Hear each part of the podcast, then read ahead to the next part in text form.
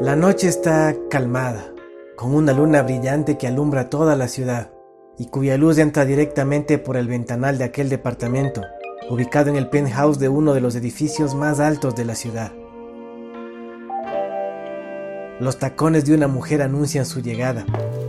Ni siquiera el agotador día de trabajo impide ver lo hermosa y sensual que es, lo bien que luce su cabello suelto, el cual le llega hasta la altura de un contorneado busto.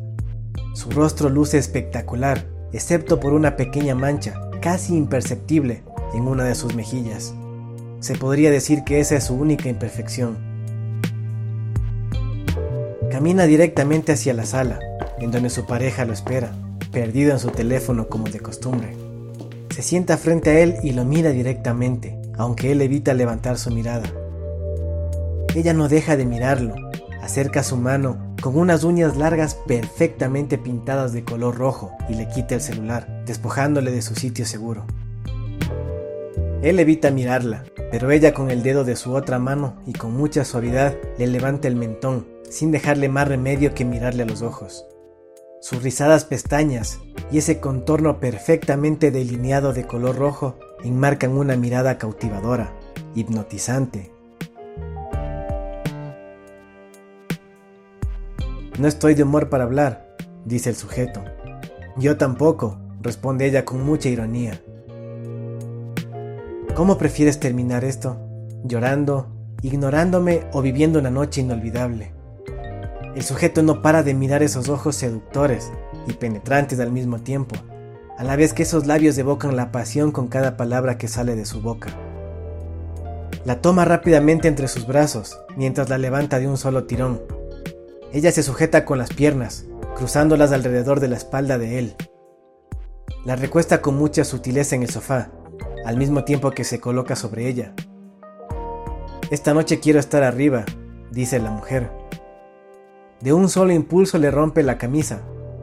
Esos labios rojos y carnosos empiezan a deslizarse por su pecho, al mismo tiempo que a él le cuesta permanecer quieto, retorciéndose en el sofá.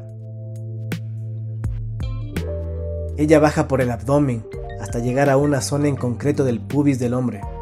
Se detiene en ese punto y lo toca con suavidad y firmeza, sintiéndolo muy bien.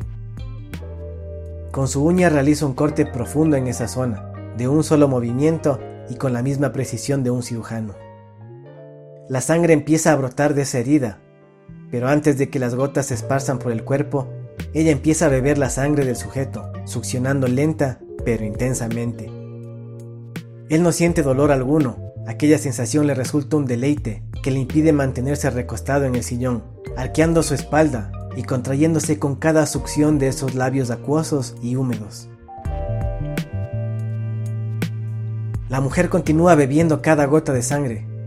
Con una de sus manos siente el corazón del hombre, el cual está agitado y débil al mismo tiempo.